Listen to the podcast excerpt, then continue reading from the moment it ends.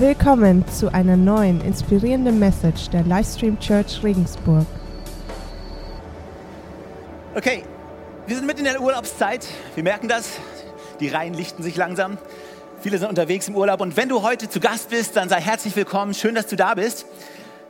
Wir sind aber auch mitten in einer kleinen Mini-Predigtserie unter dem Titel Andersartig. Und in dieser Reihe wollen wir uns einige Dinge anschauen äh, aus einem biblischen Buch, dem ersten Petrusbrief, aus dem ersten Kapitel, was P äh, Petrus da an die Christen schreibt. Und bevor wir einsteigen, brauchen den Text noch nicht, bevor wir einsteigen, ähm, ganz kurz, wir sagen das häufiger in der Message, nimm deine Bibel mit, schlag deine Bibel auf. Das sagen wir nicht einfach nur so, weil uns irgendwie langweilig ist oder wir nicht wissen, was wir sagen sollen, sondern es ist uns wirklich ein Herzensanliegen, dass du selber die Bibel liest. Ja, es ist cool, dass wir das hier auf dem Screen haben, aber weißt du, nichts geht darüber, dass du selber eine persönliche Offenbarung vom Wort Gottes für dich persönlich kriegst. Und es ist immer gut, nicht nur den Bibeltext zu lesen, den wir uns hier gerade anschauen, sondern immer auch zu gucken, okay, was ist der Kontext? Was sind die Verse davor? Was ist das, was kommt danach? In welchem Kontext steht dieser einzelne Bibelvers? Also, wenn du eine Bibel hast zu Hause, schnapp dir eine Bibel und ich möchte dich ermutigen, selber im ersten Petrusbrief nachzulesen. Da steckt noch viel mehr drin, äh, als auf das, was wir hier eingehen können.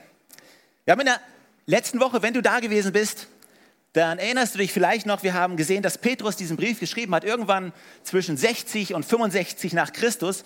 Und er hat es an eine, eine, Gruppe von Menschen geschrieben, die starker Verfolgung ausgesetzt waren, die gerade nicht so eine glückliche Zeit hatten.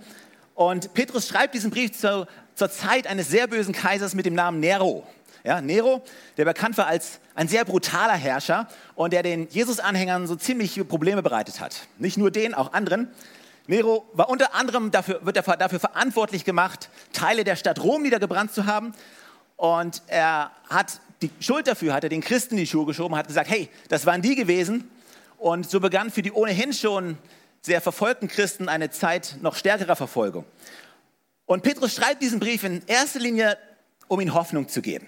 Und er sagt ihnen immer wieder, hey, diese Welt ist nicht dein Zuhause. Du bist nur ein Durchreisender, nur ein Gast. Diese Welt ist nicht dein Zuhause. Äh, das ist nicht dein, letztendlich, das, dein letztendlicher Wohnort. Ja, also wenn du gerade umgezogen bist, möchte ich dir Mut machen, du wirst nochmal umziehen. Äh, diese Welt ist nicht dein Zuhause. Und Gott ruft dich auf, andersartig zu sein. Und wenn du Jesus Christus folgst, dann bist du dazu berufen, anders zu sein. Du hast andere Werte, du hast andere Leidenschaften, du gehst anders um mit deinen Finanzen, du gehst anders um mit deiner Zeit, du bist anders als Elternteil, du bist anders als Ehepartner, du bist anders, wie du arbeitest. Ja, Gott ruft dich auf, anders zu sein. Hey, und nur um den Anfang heute ein bisschen anders zu gestalten, würde es euch was ausmachen, wenn ihr für den ersten Teil der Message mal aufsteht? Ich stehe die ganze Zeit, Leute. Lass uns reinschauen, erstes Kapitel vom Petrusbrief, Vers, ab Vers 13. Hier steht folgendes. Richtet euch daher ganz auf Christus aus. Lebt so, dass ihr für sein Kommen bereit seid. Bleibt wachsam und besonnen und setzt eure Hoffnung völlig auf die Gnade, die euch erwiesen hat. Wenn er in seiner Herrlichkeit erscheint, richtet euch als gehorsame Kinder Gottes nicht mehr nach den eigensüchtigen Wünschen aus jener früheren Zeit, als ihr noch nichts von Christus wusstet. Der euch berufen hat, ist heilig. Darum sollt auch ihr ein durch und durch geheiligtes Leben fühlen. Es heißt ja in der Schrift, ihr sollt heilig sein, denn ich bin heilig. Und wenn ihr Gott im Gebet als Vater anruft, dann vergesst nicht, dass er auch der unbeschlechtliche Richter ist, der jeden nach dem beurteilt, was er tut. Petrus sagt, führt daher, solange ihr noch hier in der Fremde seid, ein Leben in Ehrfurcht vor ihm. Mit anderen Worten sagt Petrus, diese Welt ist nicht dein Zuhause. Du, du hast eine andere Heimat. Du bist auf der Durchreise. Du hast eine höhere Berufung. Gott ruft dich auf, anders zu sein. Und eines der größten Hindernisse für uns Christen, für Leute, die Jesus nachfolgen, ist, dass wir uns der Kultur, in der wir leben, anpassen wollen. Ja, wir wollen versuchen, uns anzupassen. Das ist die größte Hürde für so viele Menschen, Gott zu folgen, das auszuleben, was Gott für sie bereitet ist. Wir wollen uns anpassen. Aber Gott beruft dich nicht, dich anzupassen, sondern dich abzuheben. Er sagt niemals, hey, du bist berufen, dich dem Muster dieser Welt anzupassen, sondern wir sollen als veränderte Menschen leben. Ja? Petrus sagt, fallt nicht in die alten Gewohnheiten zurück. Damals wusstet ihr es nicht besser. Aber jetzt wurdet ihr verändert. Und ihr seid nicht dazu berufen, euch anzupassen. Ja? Warum wollen wir überhaupt normal sein? Was ist eigentlich normal? Ja, normal ist Unfreiheit, normal ist Angst, normal ist Trennung, normal ist Anspannung, normal ist schlaflose Nächte, normal ist es, den Job zu hassen. Das ist normal. Aber ich will kein normales Leben leben. Ich will einen anderen Weg gehen. Und Jesus spricht von diesem Weg. Ja, es sagt, es gibt einen Weg und dieser Weg ist breit und, und viele Menschen sind auf ihm unterwegs. Und er sagt, es gibt einen anderen Weg und der ist viel schmaler und die Tore sind kleiner und nur wenige Menschen sind auf ihm unterwegs. Und der breite Weg ist der Weg, der uns wohin führt in den Tod. Aber der enge Weg ist der, der zum Leben führt. Und nur wenige sind auf ihm unterwegs und finden ihn. Und es ist mein Wunsch, dass wir zu diesen wenigen gehören und dass aufgrund dieser Begeisterung von wenigen immer mehr Menschen und immer mehr Menschen und immer mehr Menschen diesen Weg finden, der zum Leben führt. Gott beruft dich, dich abzuheben, andersartig zu sein. Jesus, ich danke dir dafür, dass du heute hier bist. Ich danke dir für dein Wort, das du uns gegeben hast. Ich danke dir, dass du dich jedem Einzelnen heute offenbaren möchtest, dass du zu jedem Einzelnen ganz persönlich sprechen müsst. Du bist, du bist kein Gott, der, der zu einer großen Masse spricht, sondern du bist für jeden einzelnen Menschen gestorben. Du liebst jeden einzelnen Menschen unheimlich gerne, ganz egal, wo wir auch stehen. Du möchtest uns zeigen, wer du bist, was du für uns getan hast und was für Leben du für uns bereithältst. In deinem Namen. Amen. Hey, setzt euch wieder, gebt dem neben euch ein High Five und sagt, du bist andersartig.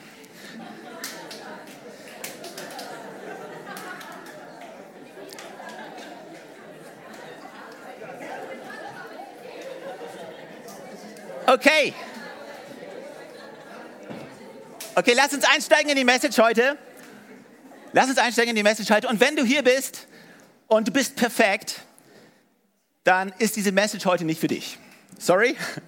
Du kannst jetzt gehen und kannst ein Nickerchen machen.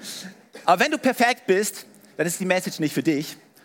Und wenn du dich fragst ob, fragst, ob der Typ, der da vorne steht und zu dir redet, ob der perfekt ist, dann kannst du dich umdrehen zu deinem Nachbarn und ihn fragen und der wird auch sagen, nein, der ist auch nicht perfekt.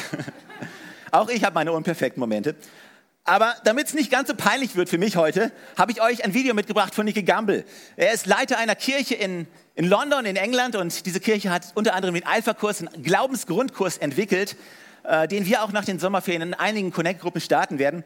Und er erzählt auf der Hillsong-Konferenz von einer Begebenheit, die er in seinem Leben hatte. Lass uns kurz mal reinschauen.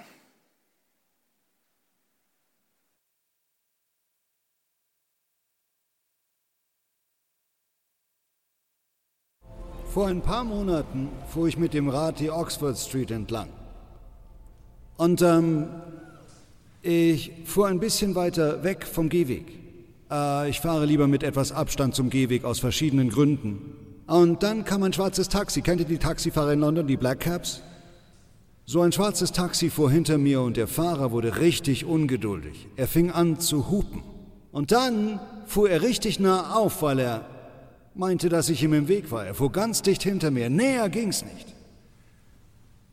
Und er schoss an mir vorbei und im Vorbeifahren rief er mir zu, Sie sind im Weg, fahren Sie rüber. Und etwas in meinem Kopf.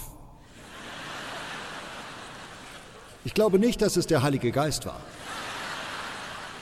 Sagte, zeig's ihm. Also, das Tolle am Fahrradfahren ist, dass die Autos wirklich an Ampeln halten müssen. Er hielt also an der Ampel an und es gelang mir, ihn wieder einzuholen. Und als ich wieder neben ihm war, sagte er, Sie sind im Weg, Sie sollten am Rand fahren. Ich fragte, was ist Ihre Nummer? Sie mögen es nicht, wenn man sich über Sie beschwert. Ich sagte, was ist Ihre Nummer? In dem Moment wurde die Ampel grün. Er sagte, meine Nummer? und fuhr weiter. Und ich dachte, boah, den werde ich kriegen. Also verfolgte ich ihn und versuchte seine Nummer zu erkennen und mir zu merken. 58815. Den werde ich anzeigen. 58815. Und ich sah, wie er mich im Rückspiegel beobachtete, um zu sehen, wo ich geblieben war. Und ich schaffte es, ihn wieder einzuholen und fuhr an seine Seite. Und er sagte, Nicky, Sie sollten sich an die Regeln halten.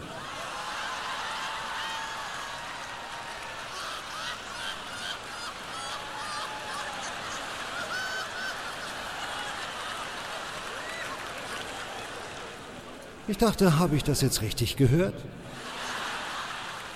Er sagte, Nicky, Sie sollten sich an die Regeln halten. Dann machte er das Fenster auf, lehnte sich raus und winkte mir mit seinem Alpha-Teilnehmerheft so zu.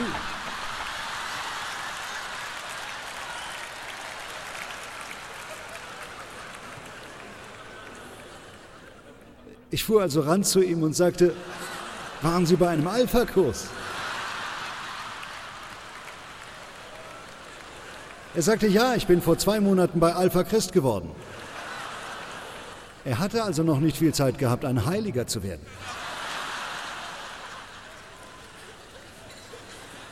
Ich sagte, oh, wie heißen Sie?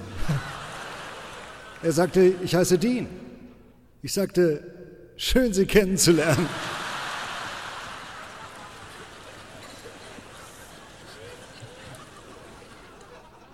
Ich sagte, es tut mir echt leid. Zu dem Zeitpunkt war er zwar ziemlich verärgert, doch andererseits auch gespannt, den Mann zu treffen, den er in den letzten zehn Wochen auf DVD gesehen hatte.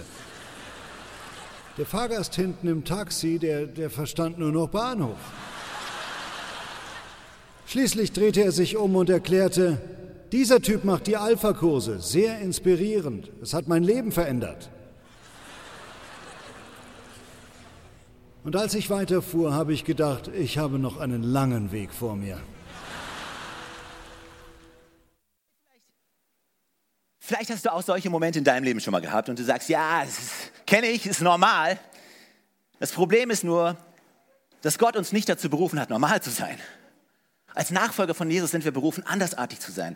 Und wisst ihr, ich selber habe in meinem Leben versucht, aufzupassen und mich, an, mich dahin zu bewegen, dass ich nicht solche Sachen sage. Das Problem ist nur, dass ich innerlich immer noch an solche Sachen gedacht habe. Und nur weil sich äußerlich mein Verhalten geändert hat, heißt es noch lange nicht, dass ich innerlich diese Gnade oder von dieser Gnade von Jesus verändert wurde. Und lass uns gleich nochmal auf diese Worte schauen, die Petrus geschrieben hat an diese Gruppe von verletzten und verfolgten Menschen. Und mein Wunsch ist, dass Gott ganz persönlich zu dir spricht und dass du neu diesen Blick darauf kriegst, was es heißt, Jesus nachzuverfolgen. Weil Gott hat uns nicht dazu berufen, uns anzupassen, sondern uns von der Welt abzuheben. Ersten Petrusbrief. Lass uns mal in Vers 14 schauen. Hier ist das, was Petrus sagt. Gehorcht Gott, weil ihr seine Kinder seid. Fallt nicht in eure alten, schlechten Gewohnheiten zurück.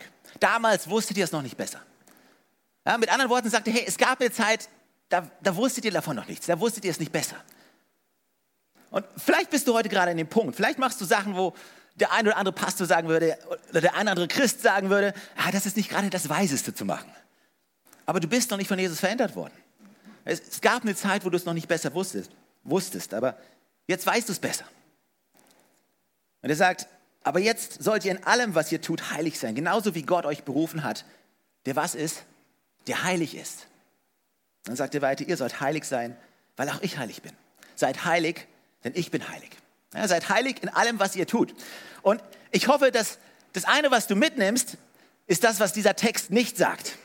Was aber so viele Menschen glauben und wie so viele Menschen ihr Leben leben. Der Text sagt nicht, seid glücklich in allem, was ihr tut, weil ich glücklich bin und ihr sollt auch glücklich sein. Ist, auch, ist euch das aufgefallen? Fällt euch das auf? Aber für viele Menschen heutzutage, vor allem in der westlichen Welt, so viele Menschen glauben, dass Gottes höchste Berufung für uns und für mein Leben und für das, was er für mein Leben bereithält, dass es das ist, dass ich happy bin, dass ich glücklich bin. Das Problem ist aber, dass Glück oder Glücklichsein auf äußeren Umständen beruht. Und unsere Umstände machen uns nicht immer glücklich. Ja, sagen wir mal ganz ehrlich, wenn du dein Leben anschaust, unsere Umstände, die machen uns nicht immer glücklich. manchmal machen uns unsere Umstände unglücklich. Aber wir können trotzdem diese Freude haben, von der Petrus hier im ersten Petrusbrief spricht, die aus dieser tiefen Beziehung von Jesus kommen kann. Aber ich hoffe, dass du es mitnimmst. Glücklich zu sein ist nicht deine höchste Berufung. Ja? Deine Heiligkeit hat eine höhere Priorität als dein Glück. Lass mich nochmal sagen, weil das ist echt wichtig. Gottes höchste Berufung für dein Leben ist nicht, dass du glücklich bist, sondern dass du heilig bist, dass du Jesus ähnlicher wirst. Ja, deine Berufung als Nachfolger ist nicht in erster Linie, dass, dass du glücklich bist. Er hat dich ausgewählt, dich abzuheben. Oder wenn du irgendeinen altdeutschen Begriff haben willst, ausgesondert zu sein. Also das Problem von dieser Theologie des Glücks ist, dieses Denken, dass, dass Gott über alles mein Glück will, ist, dass es uns an einen Punkt persönlicher Rechtfertigung bringt. Wir denken, okay, Gott möchte, dass ich glücklich bin. Hey, aber ich bin gerade nicht glücklich in meiner Ehe. Also bedeutet es einfach, dass ich aus meiner Ehe, dass ich es aufgeben kann, obwohl ich diesen Bund geschlossen habe, einfach, hey, weil ich nicht mehr glücklich bin. Und Gott möchte doch, dass ich glücklich bin. Wenn ich nicht glücklich bin, weil ich diese eine Sache in meinem Leben noch nicht besitze, ey, dann, dann, kann ich mir, dann kann ich mir die Sache nehmen oder vielleicht muss ich mir Geld leihen, muss ich einen Kredit aufnehmen, vielleicht muss ich irgendwas stehlen, weil ich glaube nur, dass ich durch diese eine Sache glücklich werde. Und Gott möchte doch, dass ich glücklich werde. Wozu es uns also bringen kann, ist, dass wir uns persönlich rechtfertigen für etwas, was wir normalerweise als falsch oder als unklug bezeichnen würden. Ja, wenn wir in erster Linie glauben, dass Gott unser Glück will, dann können, dann können doch Unbequemlichkeiten, dann können irgendwelche Verzögerungen und, und Unannehmlichkeiten, ey, das kann doch nicht der Wille Gottes sein. Und auf einmal beginnen wir, ohne dass wir es wirklich merken, falschen Göttern, nämlich Bequemlichkeit, Geld, Lust oder Sachen zu dienen. Weil wir denken, ja, Gott ist dafür da, mir Sachen zu geben, was ich will. Ja, Gott ist dafür da, mich glücklich zu machen. Aber weißt du, wir müssen verstehen, dass Gott nicht existiert, um uns zu dienen. Wir existieren, um Gott zu dienen. Und er ruft uns auf, andersartig zu sein, heilig zu sein. Was bedeutet dieses Wort heilig? Es kommt aus dem Griechischen und es, im Griechischen heißt das Wort Hagios. Hagios wird übersetzt als heilig. Es bedeutet andersartig, ausgesondert, rein zu sein. Also Gottes Berufung für dich ist anders zu sein, nicht den Mustern dieser Welt zu entsprechen, sondern andersartig zu sein. Und lass es mich mal so ausdrücken, wenn du in keinem Bereich in deinem Leben dich von der Welt unterscheidest, dann würde ich bezweifeln, ob du wirklich Gottes Liebe verstanden hast. Weil Gott beruft dich, anders zu sein.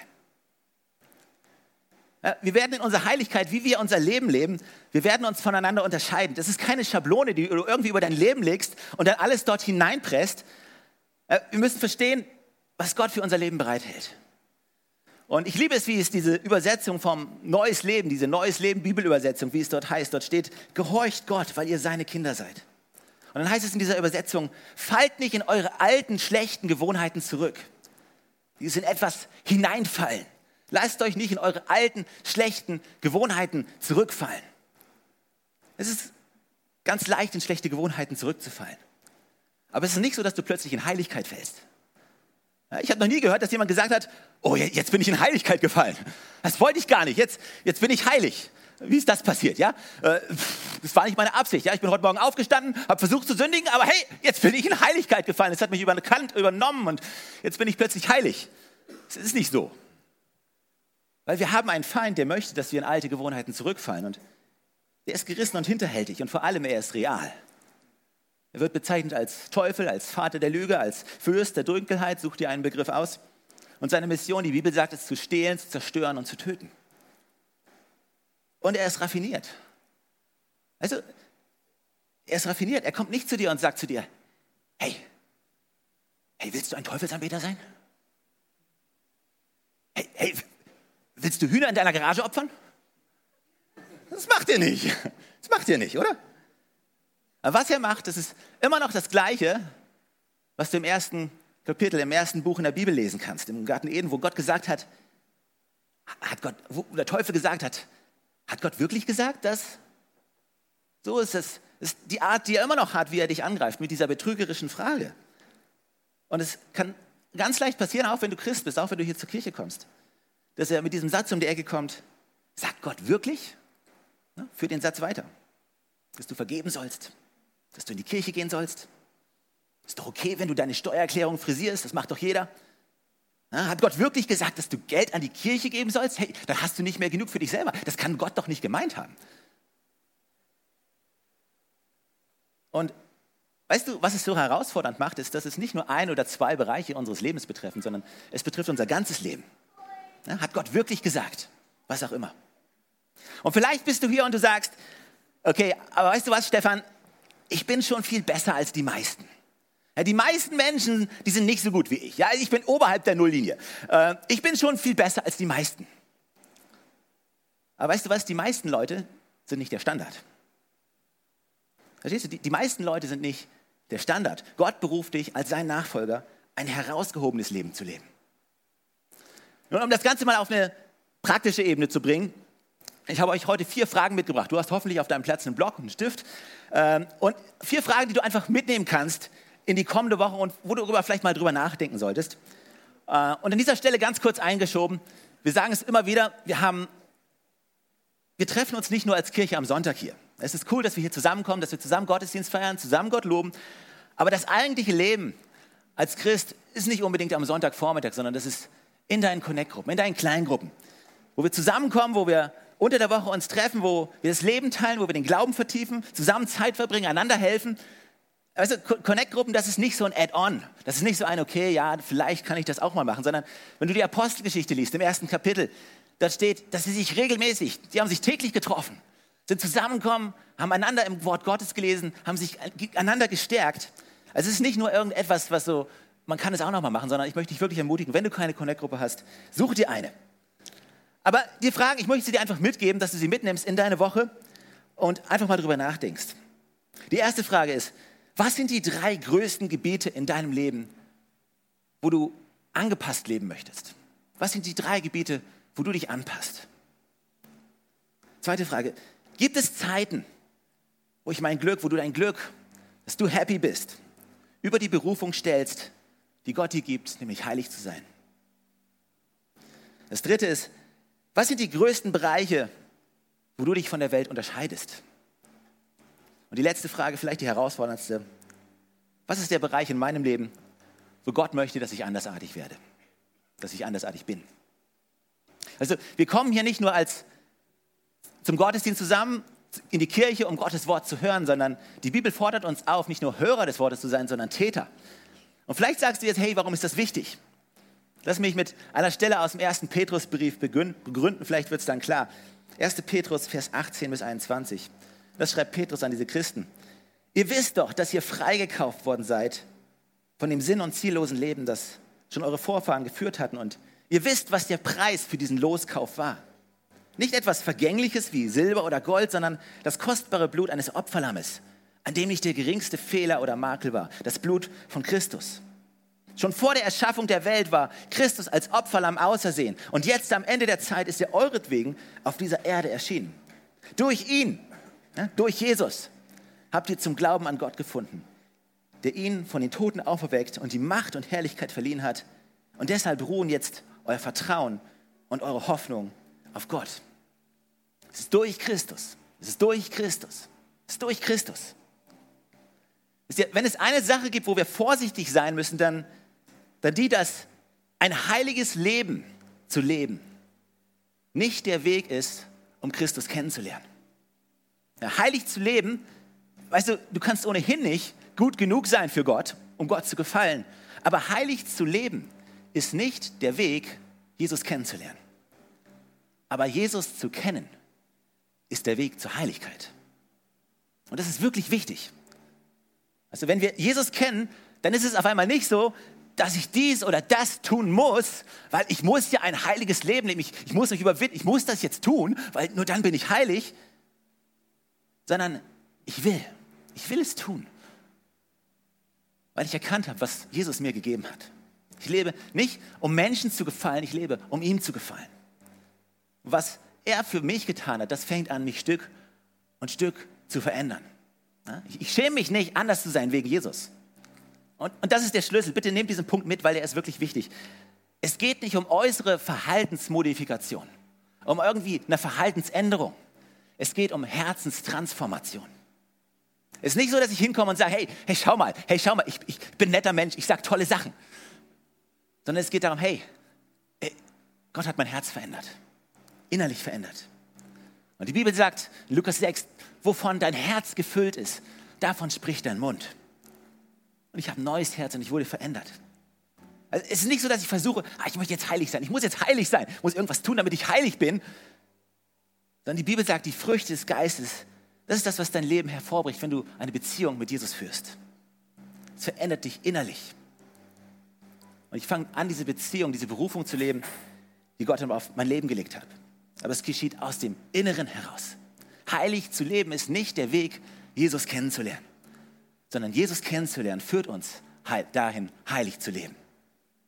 Und das ist diese gute Nachricht, die Petrus hier an diese Christen verschickt. Er sagt ihnen, hey, versteht doch, was Jesus für euch getan hat. Dass er für euch, für jeden einzelnen von euch am Kreuz gestorben ist, dass Gott ihn auferweckt hat von den Toten und dass er den Weg für dich persönlich zu Gott freigemacht hat. Und das führt uns dazu, dieses innere Leben von, von innen heraus zu führen, was Gott gefällt. Ein Leben, was andersartig ist. Amen. Kommt zusammen, lass uns aufstehen. Die Band kann nach vorne kommen. Wir wollen Gott die Ehre geben mit dem kommenden Lied.